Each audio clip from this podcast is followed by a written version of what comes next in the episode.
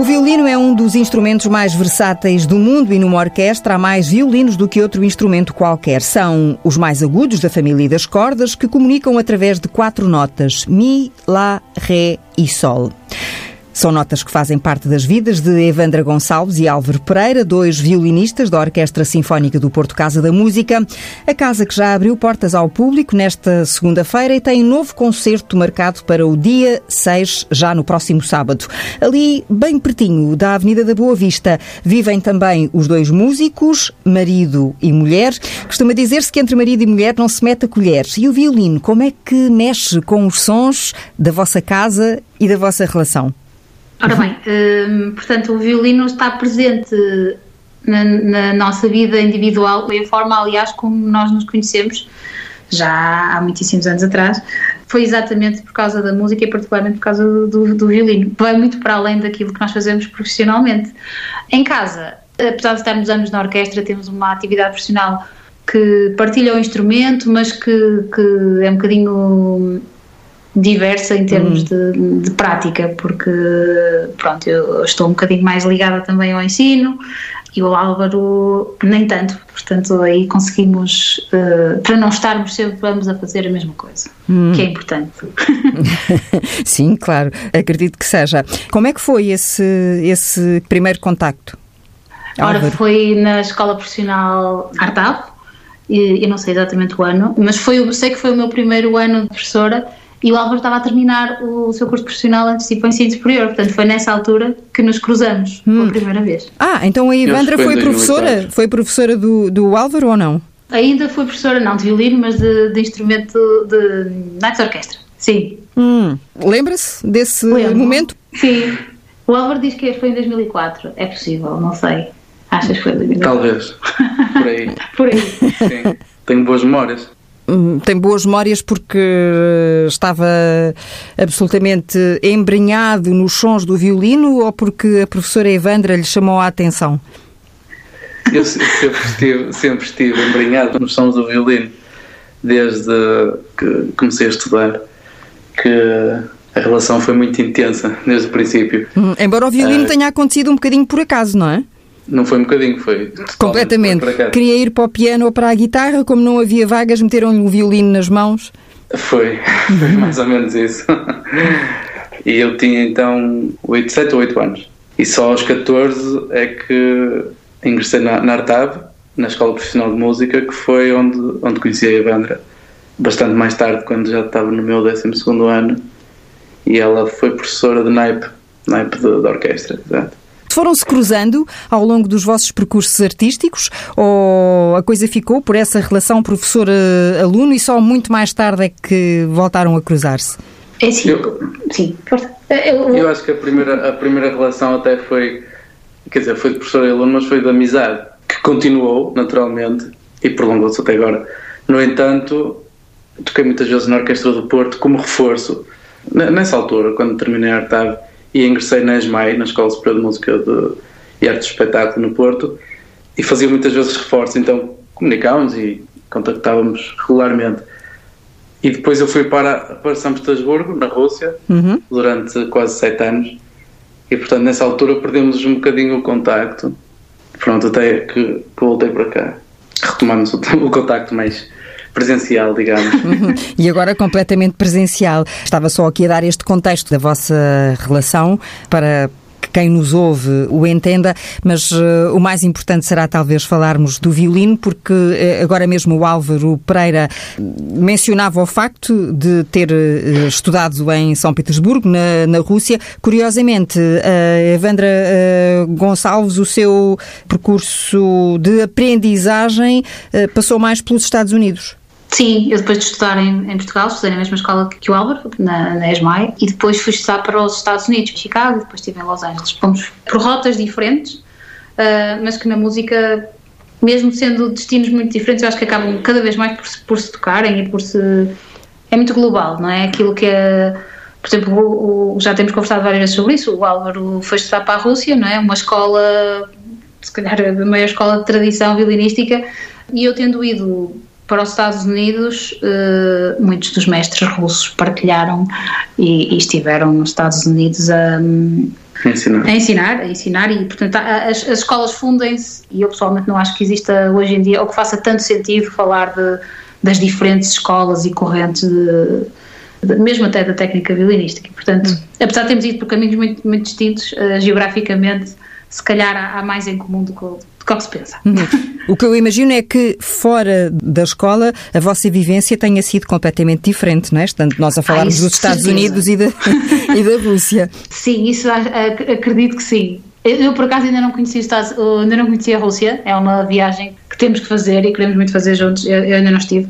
E ir uh, a Chicago também, é, nunca estive lá. E ele tem que ir a Chicago. Pelo que vamos partilhando um com o outro e por aquilo que, que conhecemos, e uh, imagino que tenham sido experiências de vida muito distintas. Tu eras muito mais jovem do que eu quando foi? Sim, eu, eu estive bem, estive sempre bem eu lá. Pronto, os estivemos os dois. Não bem. faria nada de forma diferente. Pois.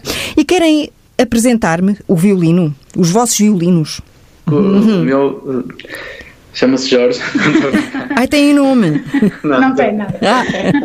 Eu tenho um violino de António Capela, que me foi oferecido pelos meus pais em 1991 e é o violino com o qual apesar de eu ter tido até há muito pouco tempo atrás um, um, violino francês, antigo, é o violino com o qual eu basicamente o tudo ou o pouco que fiz foi, foi sempre com este violino. Acredito que outros poderão passar na minha vida, mas este, por várias razões, uma delas eh, de ligação eh, sentimental, mas não só, porque gosto particularmente do instrumento e, e é um instrumento de muita qualidade e muito confortável. Portanto, é um António Capella de 1991, com o qual eu toquei desde então, com pequenos, pequenas paragens uh, ou intervalos para outras experiências, mas que depois uh, acabaram por uh, não ir avante. Hum. Retomo sempre, até à data tenho voltado sempre para o meu violino e este é que é o meu violino.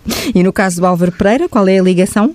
Eu também tenho o violino do, do António Capela de 1973, hum. um bocadinho mais, mais antigo que, que o da Evandra, que também já me trouxe muitas alegrias, nomeadamente ganhar o lugar de segundo concertino na orquestra aqui na Casa da Música. Foi uma grande alegria. Uhum. No entanto, E atribui mais isso ao, ao instrumento, ao violino, do que ao seu talento? De maneira nenhuma. Uhum. Atribuo, sem dúvida alguma, ao trabalho que fiz para parar uma prova dessas. Porque há muita gente, há, há pouco dizia sobre. Pronto, que as pessoas conhecem o violino, mas não talvez não tenham uh, a ideias, noção, uhum. uh, a noção de, de, algumas vertentes. É um bocadinho como, como um carro de Fórmula 1, digamos, um desporto de alta competição que nós temos que competir a, a um altíssimo nível e para tal temos que estar em forma. E como toda a gente sabe, é muito mais fácil perder a forma do que ganhá-la, infelizmente. Todos os dias é preciso treinar? Sim. Sim, é preciso treinar muito. muito mesmo. É preciso um regime de, de treino tal como um atleta. De, uhum particularmente para uma preparação de uma prova de orquestra. Sim. Isso. É, é algo muito. Ou seja, atribuo o resultado ao trabalho, sem dúvida alguma. Uhum. E o violino, claro que ajuda imenso.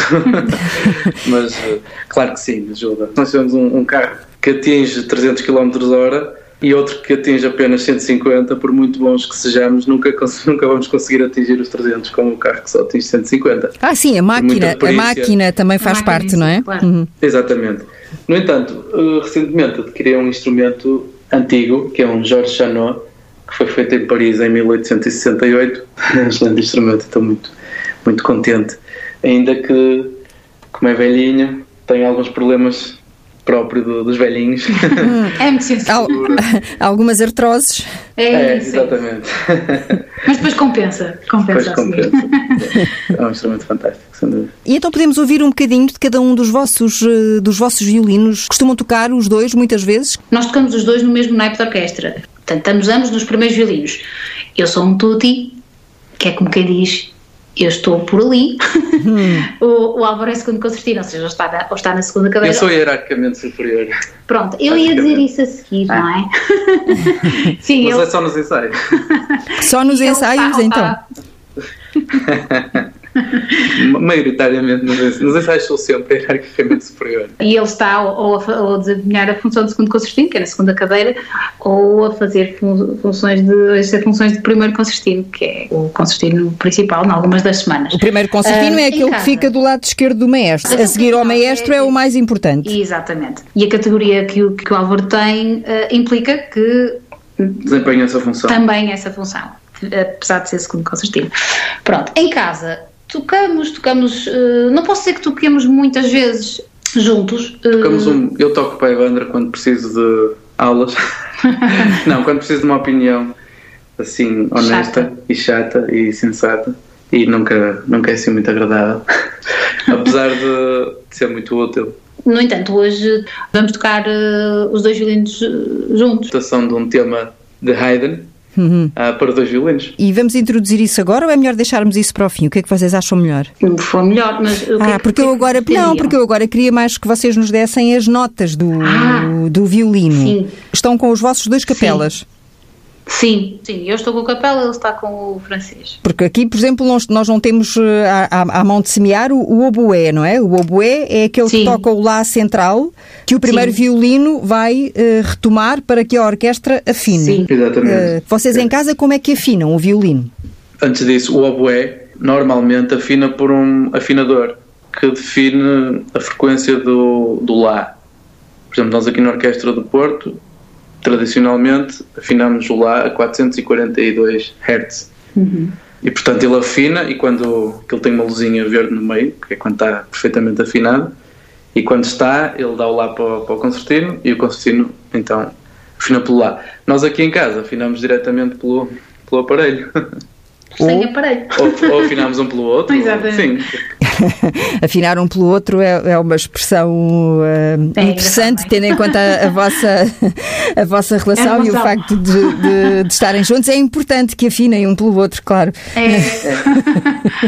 e que treinem essa afinação. Treinar no bom sentido, não treinar como obrigação. Depois do Lá central, a corda Mi é a corda que dá o brilho do instrumento? É. É, é, é, a nossa corda mais aguda, portanto é, digamos, é o nosso registro soprano. Por isso é que se chamam as, as primas donas, é isso? Exatamente. É isso. Também tem a ver com o feitio, isso acho E podemos ouvir essa nota para as pessoas identificarem. Okay, Ora, isto é a corda Mi. Uhum. Está afinado?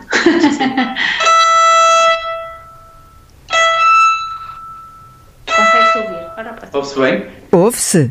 Fantástico. Deve-se ouvir. Ora, se quiser, se quiser toca a corda, a corda lá. Esse é aquele som que nós ouvimos às vezes até quando as orquestras estão a ensaiar, ou mesmo, agora uh, reconheço, há de facto esse toque e depois os restantes instrumentos começamos a ouvir que parecem ali numa desafinação uh, em sintonia, não é? Mais Desaf... ou menos organizado. É, é? exatamente, vai para ali fora.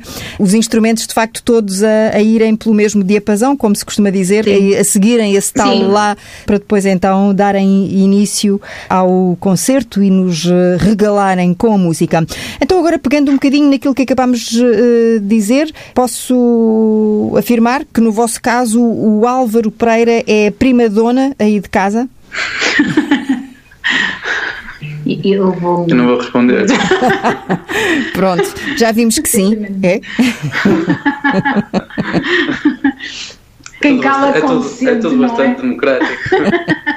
Bom, eu estou obviamente a brincar. Não, mas eu sou a mais pragmática, isso acho que ambos concordamos. Sim, uh, no geral, eu sou a mais pragmática. Mas acho que partilhamos funções de prima-dona. Talvez seja este um bom momento para eh, fazer entrar uh, na conversa os próximos membros da família. Vocês são quatro atualmente, mas não tarda vão ser seis. É, assim de repente vai ser, é, vai acontecer isso. Estou grávida de gêmeos, portanto que a princípio lá para meados de agosto se vão juntar à família. Estamos muito felizes. Uh, não, não posso dizer que, não, que eu particularmente não esteja um bocadinho uh, apreensiva. Receosa, uhum. apreensiva. Com a atual situação. Depois do choque inicial, depois do choque inicial, acho que já me comecei a habituar à ideia. Causou-me algumas insónias no primeiro mês. Em março. Uh, em março, em março. exatamente. é, também é o meu mês de aniversário. Mas tudo bem, vai, vai correr tudo bem. Claro que sim. É o Sebastião e o Rodrigo. É o Sebastião e o Rodrigo. Ah, são dois rapazes. Dois, são mais dois. dois. Mais dois, não é? Em casa só tínhamos dois, dois, aqui em casa, agora temos mais dois, por continuar sola solita, enquanto menina aqui da casa. Mas protegida. Acho que sim. Esta uh, gravidez, de que forma é que hum, interfere na sua. Bom, não é a primeira vez, a Evandra já, já, já foi mãe, mas é a primeira gravidez de gêmeos. Isso muda a sua forma de tocar, por exemplo? A gravidez em si está a ser completamente diferente das outras duas, provavelmente pelo simples facto de ser, simples ou não, uh, de ser uma gravidez de gêmeos, que coincidiu com toda esta fase, ou seja, no início do, do confinamento, digamos, eu estava um pouco grávida, portanto, era uma coisa muito subtil. No entanto, eu estou em casa desde dia 2 de março Uh, agora comecei a ser outra vez, mas eu, eu, fiquei em casa um pouco antes porque tive, tive contato com, com uma pessoa que, que, que deu positivo, portanto tive que ficar em isolamento social ainda antes do resto de. Uhum, ainda antes do estado de emergência. Uhum. O, o que é que mudou? Mudou. Sim, não posso dizer que não me sinta um bocadinho mais cansada, um bocadinho mais saturada, um, mas como tenho estado bastante por casa, eu, eu acredito que se calhar se estivéssemos a viver a nossa vida normal, a minha vida normal uh, é, é, um bocadinho preenchida, portanto, uh, porque eu, além do, dos dois meninos que, que, já cá estão e que têm as escolas e as atividades e essas coisas, estou na orquestra é, a tempo inteiro e dou aulas na Escola Profissional de Música de Viana do Castelo e dou aulas na ESMAI, portanto hum. a agenda é bastante preenchida. Acredito que se não fosse esta situação, provavelmente teria parado de trabalhar uh, e de fazer viagens e tudo isso há bastante tempo, até por indicação médica sabemos que, que assim seria. Como nem tudo é negativo, uh, eu tenho conseguido hum, da melhor forma possível acompanhar os meus alunos, tanto no ensino secundário como no ensino superior. Mas o que eu queria uh, tentar perceber é se a sua relação com o violino, não do ponto de vista da sua agenda e da sua ocupação, ah. uh, lhe deixou um lhe deixou menos uh, espaço para adormecer o violino no seu ombro. eu acho que não, assim, fisicamente há mudanças. Por exemplo, eu, eu custa-me bastante neste momento estar a tocar a pé um, se for assim um período alongado de tempo, mas tirando isso, um, ou seja, eu quando pego no violino não sinto que seja que esteja a interferir a questão da, da gravidez. Uh, é mais questões se calhar físicas e de cansaço e, de espaço, uhum. exato, e de cansaço, mas uhum. Sim, isso não, não, posso dizer que tenha afetado. Hum, se fosse um instrumento de sopro, talvez a questão se colocasse. Acredito que sim. Pois, certamente, certamente. Deve ser mais complicado. Mas, muito sinceramente, eu acho que só quando os bebés nascerem, quer dizer, claro que eu já sinto pontapés e isso é espetacular. Para mim, para a Evandra, se calhar não é tão espetacular, porque pronto, acho que faz um bocadinho de impressão. Mas eu só sinto alegria e tem sido uma, uma fase muito bonita. Hum, era nesse sentido que eu perguntava e, se isso se reflete na sua forma de tocar também, essa alegria de que acabou de falar. Talvez, só que eu não lhe posso dar a certeza disso, porque como nós estamos fechados em casa, já não tocamos para o público há, há bastante tempo e no fundo as emoções só se refletem ou só sobressaem quando nos apresentamos em público, quando partilhamos isso com o nosso público, com as pessoas que estão, que estão a ouvir, sejam colegas ou... E daí as saudades de toda a gente de, de voltar ao ativo e de voltar aos palcos e de voltar a fazer música o Álvaro vai começar acredito... a ensaiar já esta semana, não é? Os ensaios esta... Eh, começam esta semana. A Evandra vai ter de ficar em casa, não, não fará parte dos tutti. Sim. Vai, desta vez, fica de fora. Também alguns teriam sempre de ficar de fora, tendo em conta as novas sim, regras, sim. porque a orquestra vai tocar Exatamente. com quantos músicos agora? Uh, à volta de 30 músicos. Mas no nosso meio são tipo 4, não é? Sim, entre 6. É. Entre 4 e 6, sim. E costumam ser quantos? Um, Depende, mas entre 14 e 16. E 16. Lá está. Então, pronto. É, é, é, menos, menos de metade. É um momento de ansiedade. Não considero que seja de ansiedade, antes pelo contrário. Eu acho que é um alívio hum. da ansiedade que se tem sentido durante este. Aí a ansiedade sente-se mais em casa, fechados em casa. Sem dúvida, hum. sem dúvida alguma. Porque nós, quer dizer, a nossa vida é tocar e fazer música, ir ensaiar e depois partilhar isso com o público na Casa da Música em qualquer parte do mundo. E foi para isso que nós trabalhamos a vida toda e continuamos todos os dias a, a trabalhar e a estudar. E quando nos privam dessa parte muito importante da nossa vida, isso sim eu considero que cria ansiedade nos músicos. Portanto, voltar é exatamente o contrário, é um, alívio e uma, uma alegria enorme para, para todos, tenho a certeza absoluta. Como é que a Evandra vai acompanhar este concerto? Ora bem, com um bocadinho de inveja, não é? Para hum. começar. Da boa, porque eu gosto deles, e, mas tenho um bocadinho de. Não posso dizer que não gostava também de, de tocar e de, de, estar em palco, e, porque é isso que, aquilo que o Álvaro estava a dizer, todos nós sentimos falta de partilhar entre nós, com os colegas e, e, de, e de ver as caras que felizmente já nos são conhecidas semana após semana, nós olhamos para o público e há ali há algumas caras que são sempre, são familiares, não é? Que uhum. quase que nós estranhamos se eles lá não estiverem. São o público um, fiel. Sim, são, são, há, há, uma grande parte do nosso público que ao longo dos anos na Casa da Música se tornou fiel e, e, e são literalmente pessoas que nós no final do concerto encontramos no bar dos artistas e cumprimentamos e, e é assim semanalmente. Por outro lado, tenho perfeita consciência que não é a altura, para mim, particularmente. Também tenho algum receio, não posso dizer que não. Acredito que as coisas vão continuar a correr bem e até melhores, mas não queria deixar o Álvaro a dormir na garagem, como ele diz. Portanto, espero que corra tudo bem. Eu sei que a Casa da Música está a tomar todas as medidas e até se calhar mais algumas do que aquelas que foram definidas. Ninguém quer correr riscos desnecessários nem para os trabalhadores nem para, para o público que isto seja apenas o início de, da retoma da normalidade como nós a conhecíamos até há uns meses atrás. Uhum. Ainda que hajam, uh, por esta altura, muitas uh, interrogações uh, e algumas muitas. inquietações. Claro, claro. E quando ele chegar à casa dos ensaios, pronto, vai ter que me contar tudo, como é que foi, como é que não foi, porque eu vou estar muito curiosa, mas não é, não é algo que descarte por completo, calhar ir ouvir um bocadinho de um ensaio, se houver essa possibilidade, hum. claro. Ah, e isso não a faz ficar com mais eh, pena de não se poder juntar uh, ao grupo no momento é um misto, da atuação? É um misto. Eu, é um misto. Eu aqui há, há, há alguns anos atrás tive uma experiência um bocadinho masoquista, mas que, que não, não me arrependo. Eu estive, estive seis meses parada por causa de uma lesão profissional e na altura a Orquestra do Porto foi tocar uh, a Viena. Ainda por para tocar uma sinfonia de Mahler, que é um compositor que a mim me toca particularmente pronto, eu não poderia tocar porque estava parada há seis meses e o concerto foi, foi nesse período. Então eu decidi que ia comprar um bilhete de avião e ouvir o concerto. E fui. Claro que chorei o concerto todo, chorei bem o concerto todo e foi mesmo difícil. Uh, fiquei muito orgulhosa porque os meus colegas tocaram lindamente numa sala incrível, uh, uma obra divina, mas tive pena de não tocar, mas acho que teria tido muito mais pena de não ter tocado e não ter tido a oportunidade de assistir. É um bocadinho de mal ou menos, não é? Normalmente eu, eu venho desse, de assistir a esses ensaios, desses, desses concertos muito, muito feliz, muito orgulhosa da orquestra. E mesmo quando há Acho lágrimas, como contava, são lágrimas boas. Sim, sim, é isso, fazer parte e estar o mais próximo que se pode. É? Uhum.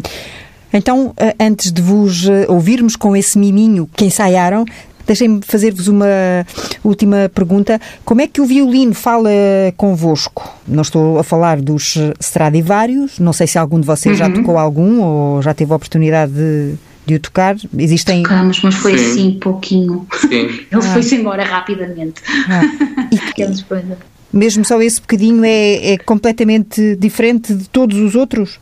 Eu, no meu caso, foi há tantos anos, eu era, era muito jovem, que eu, eu acho que nem usufruí bem no momento e uh, o facto de saber que aquilo era um, um violino Stradivarius e que, que, valia os milhões todos que valia, infelizmente acho que nem usufruí muito do momento, claro que, que, me apercebi do incrível que o instrumento era.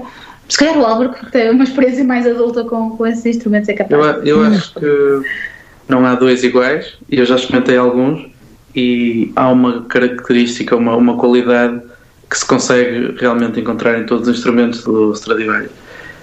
Mas, ao contrário do que muita gente pensa, é preciso saber tocar, saber lidar com esses instrumentos.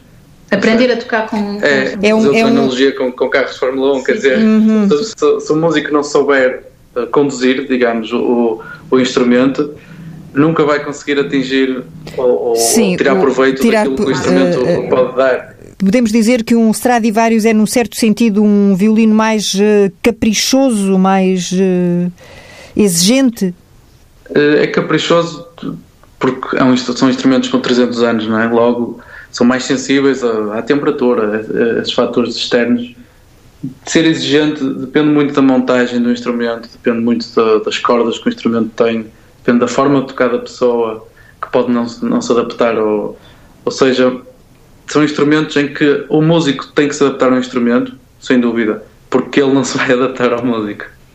Bom, mas isto, isso nós poderemos dizer em relação a todos, não é? O instrumento está ali, está feitinho, agora toma lá e toca-me. mas estes instrumentos antigos acho que são um bocadinho mais, mais sensíveis a Sim, isso. São é? mais sensíveis, sem dúvida. Por exemplo, os instrumentos modernos, em geral, são instrumentos mais uh, abrangentes. Pode-se tocar com, com muita pressão, por exemplo, no arco, e ele vai responder bem. Pode tocar com pouco e ele também é capaz de responder bem. No entanto, um Stradivarius, muitas vezes, se nós chegarmos lá assim, tocar, para tocar muito forte e para tirar muito som do instrumento, ele vai, pelo contrário, uh, contrário. vai, sim. -se, vai se fechar e vai dar menos som do que se nós formos mais, mais elegantes, talvez, ou mais sensíveis. Uh, O, o Álvaro está a exemplificar fisicamente o que está a dizer. Que é- porque há uma linguagem corporal, não é? Os próprios músicos têm uma linguagem corporal para comunicarem, mesmo quando estão a tocar na orquestra. Exato. Pois, é, é- é essencial, não é? Pronto, neste caso está aí, está aí a exemplificar com gestos do seu corpo, não tendo o violino aí eh, encostado ao seu, ao Não, seu não. queixo e ao seu ombro. mímica. Lá Mas- está a tal, a tal qualidade que se reconhece nos Stradivarius, no, nos violinos do, do Capella, do António e do Joaquim, também tem uma, uma característica ou uma personalidade que é presente mais ou menos. Em geral são instrumentos brilhantes e muito Sim. são assim muito abertos, com cores, eu diria, fortes, assim. eh, Então Sim. agora, só p- para ficarmos a perceber, qual é a cor do capela da Evandra Gonçalves e a cor do capela do Álvaro Pereira? Eu acho que o teu é um bocadinho mais escuro que o meu, não é? Diga Sim. isso. O meu é muito. Se calhar porque é mais jovem. O aspecto deles é muito semelhante. E nem todos os capelas são iguais. eh, existem algumas diferenças, mas os nossos, por acaso, apesar de terem uma diferença de quase 20 anos, hum, são bastante idênticos no, no aspecto visual. Eu diria que o meu é um bocadinho mais brilhante, hum. O que tem o seu lado positivo, eh, mas também eh, se calhar há determinadas nuances que, que o Álvaro consegue eh, mais facilmente no seu violino do que eu. Eh, cores musicais ou tonalidades musicais um bocadinho, vamos explicar, mais escuras, mais, mais doces, se calhar. Ah, Estamos a falar entre amarelos e castanhos, dentro, não é? Sim. Tendo, tendo em conta que ambas as cores têm basicamente infinitos tons Sim. dentro delas, não é? sim, Pronto, mas acho que é um bocadinho por aí. passado Já- é o verão e o outono, não é? É, abrangendo já, a já o meu, meu francês acaba por ser um bocadinho mais dentro dos Dourados.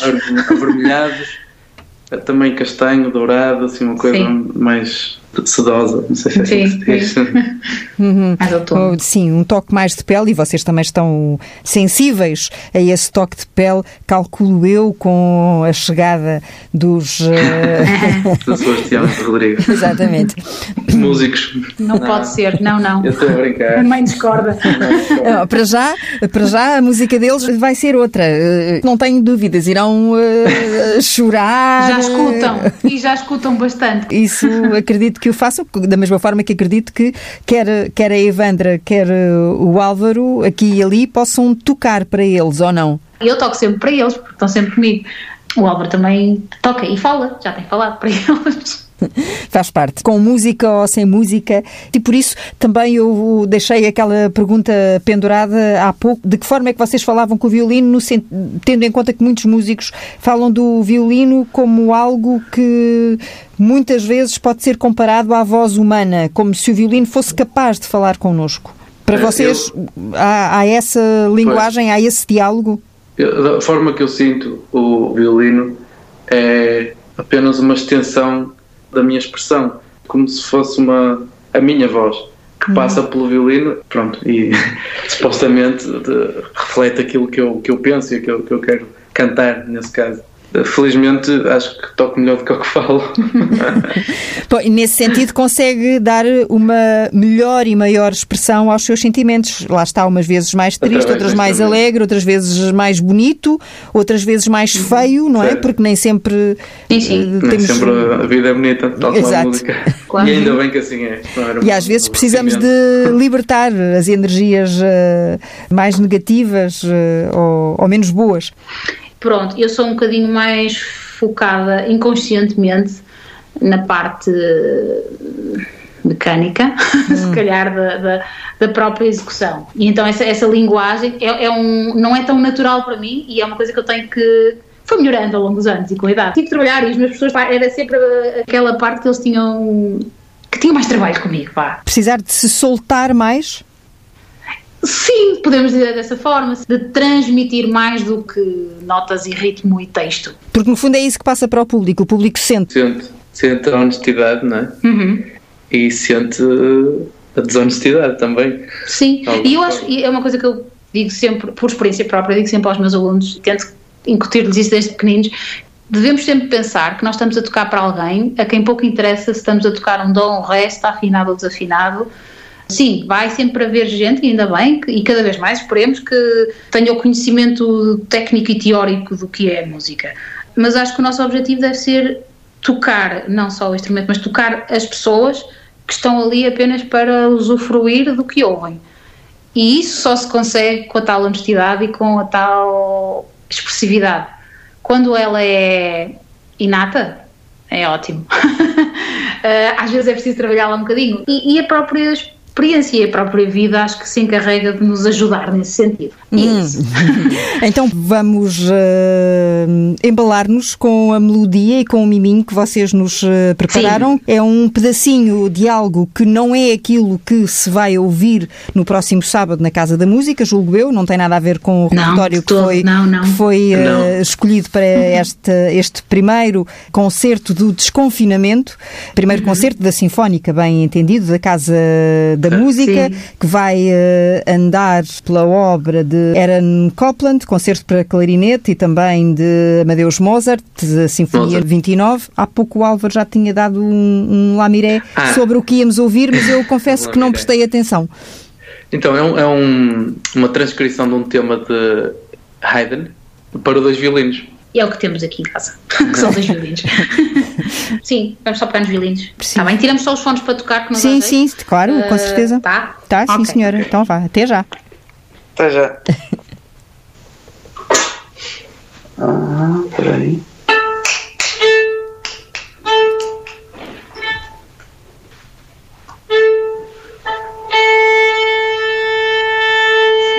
Vamos afinar um pelo outro. Tá lá. Tá lá.